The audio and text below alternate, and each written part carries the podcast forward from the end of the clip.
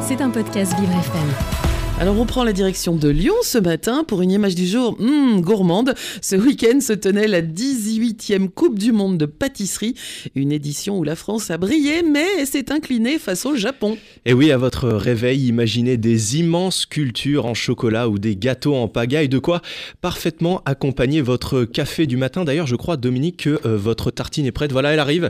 Elle est juste là. Voilà. C'est pour vous profiter, oh, ces cadeaux. Merci, merci. Eh bien, en tout cas, c'est ce qu'on pouvait voir samedi à Lyon lors de la traditionnelle Coupe du Monde de la pâtisserie. Tout cela se passait lors du CIRA, le grand rendez-vous annuel des professionnels de la restauration et de l'hôtellerie. Dans une ambiance digne d'un stade de foot, des supporters sont venus soutenir des équipes venant des quatre coins du globe.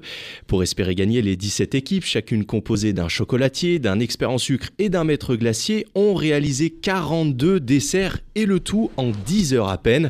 De longs moments d'effort, de concentration, de transpiration et de gestes millimétrés pour chaque délégation. Et tout cela se transforme en régal, évidemment, pour les 20 membres du jury qui avaient certainement les papilles en ébullition.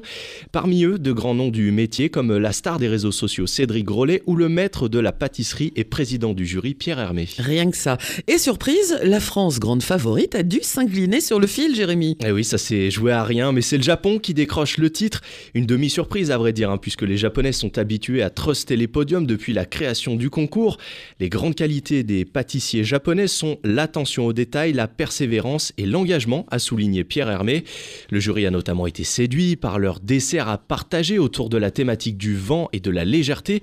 Alors j'ai vu le résultat et rien qu'en photo, ça donne vraiment super envie. Et cette photo, on la verra sur le podcast peut-être? Alors oui, je la mettrai, je l'ajouterai effectivement. super. Évidemment, euh, la joie des Japonais contraste avec la déception de nos Français qui terminent une deuxième. Ce n'est pas le résultat que l'on souhaitait, a reconnu Yann Brice, le chef de file de la délégation tricolore.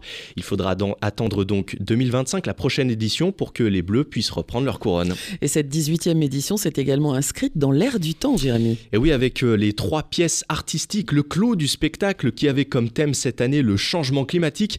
Et là, on a eu le droit à de véritables œuvres d'art. Mention spéciale d'ailleurs au singe français entièrement fait en chocolat qui est assez bluffant.